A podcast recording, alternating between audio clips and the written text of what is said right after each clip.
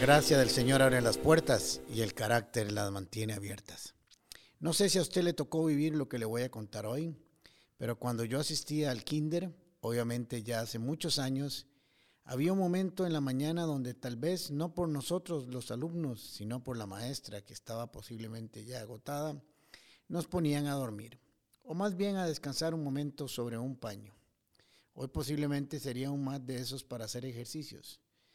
No lo tengo muy claro si lo llevábamos todos los días o había un lugar donde guardarlo, pero a cierta hora en la mañana nos decían que era tiempo de descansar, que era tiempo de hacer una siesta, guardar silencio y dormir, o al menos estar calladitos.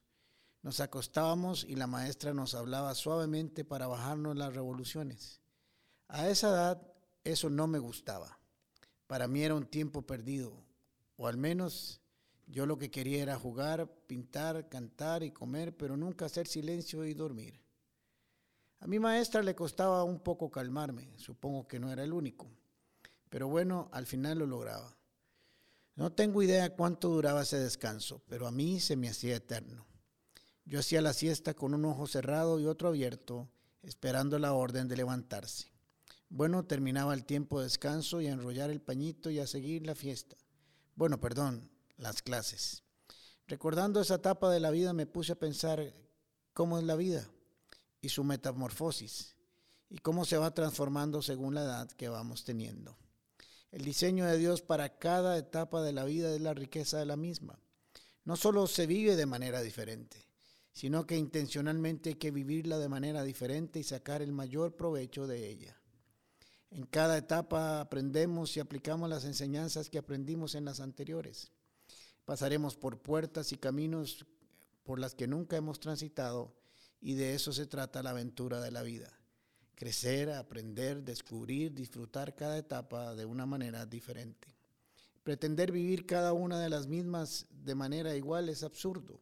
Aún peor, tratar de brincarse cada una de ellas tampoco tiene sentido. Es un grave error. En aquel momento de mi vida a esa edad en el kinder yo no entendía el valor del descanso, de la pausa y de la reflexión. El valor de retomar energía para continuar el día. El valor de tener una voz que nos calme y nos tranquilice mientras descansamos. Claro, en ese momento de mi vida era para otra cosa. Mi mente estaba en jugar, aprender y disfrutar, pero no en reflexionar lo que era la vida para cada uno de nosotros. Y no está mal para eso era esa temporada. Pero ahora en este tiempo de mi vida, si a media mañana alguien me dijera que tengo que hacer un descanso, que estoy autorizado para hacer una siesta y tomarme un momento para dormir o reflexionar, en lugar de enojarme o disgustarme, lo recibiría con mucho agrado. Haría un buen provecho de esa oportunidad. Lo recibiría como una bendición de Dios. Así es la vida la vamos viendo y enfrentando con ojos diferentes según va pasando el tiempo y las experiencias que vamos acumulando. No diría que la vemos mejor, tan solo que la vemos y la vivimos diferente. El libro de Eclesiastés nos dice que Dios hizo todo hermoso para el momento apropiado. Cada cosa fue apareciendo en la historia de la creación de manera ordenada y sincronizada. No todo apareció y se desarrolló al mismo tiempo. Lo hermoso de la vida que Dios nos da es que aún las cosas y las actividades que en algún momento parecen ser contradictorias, pueden, al cambiar las circunstancias, ser oportunas y hallar su conveniencia en su tiempo y lugar.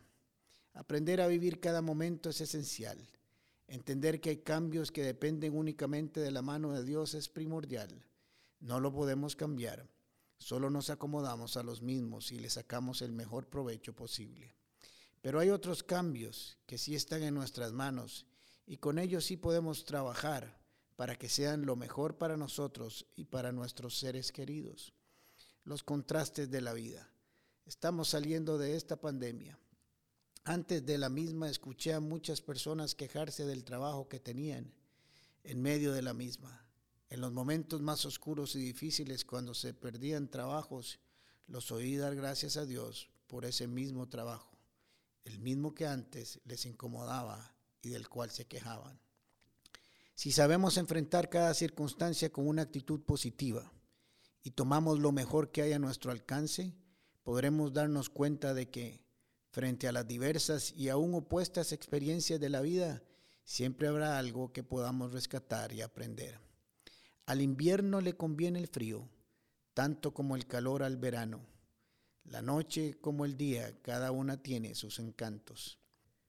Retomando mi tiempo en el kinder y tomándome un momento para reflexionar, algo que no podía hacer en aquel momento, pienso que tal vez sin esos momentos de pausa no hubiera tenido la energía y la atención que necesitaba para seguir aprendiendo como niño. Que ese tiempo de pausa, en lugar de ser para mi mal, tal vez si lo pensaba bien, era para mi bien.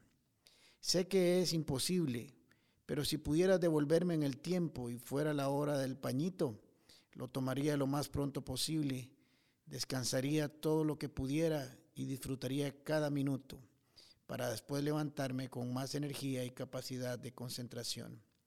Vivimos en un tiempo de carreras, saltando de un lado para otro, sin detenernos a reflexionar por dónde y cómo vamos, sin tiempo para nosotros mismos, solo hay que sacar la tarea del día y ya. No sé qué momento estás viviendo, pero si estás cansado, si te sentís sin fuerzas para aprender, para descansar, toma tu poñito para oír la voz de Dios para reposar en sus manos y escuchar su voz. Así tendrás más fuerzas para lograr tus metas. No por nada el Señor constantemente nos mandó a descansar o a reposar en sus manos. Acuérdate las palabras del Señor que te dice, vengan a mí todos los que están cansados y agobiados, y yo les daré descanso. Soy tu pastor, nada te faltará. En verdes pastos te haré descansar Junto a aguas tranquilas te guiaré. Podrás acostarte y dormir en paz, porque yo soy tu Señor, que te permite vivir siempre confiado. Puertas, con el pastor Alejandro Castro es otra producción de La Comu Podcast. Música por Chisco Chávez y voz adicional de Jorge Vindas. Y si no lo has hecho todavía, suscríbete a Puertas el Podcast en Spotify o iTunes Podcast. Puedes seguirnos en nuestro Facebook, Instagram o YouTube como Comunidad Paz. Recordad, Paz se escribe con S. ¿Sabes por qué?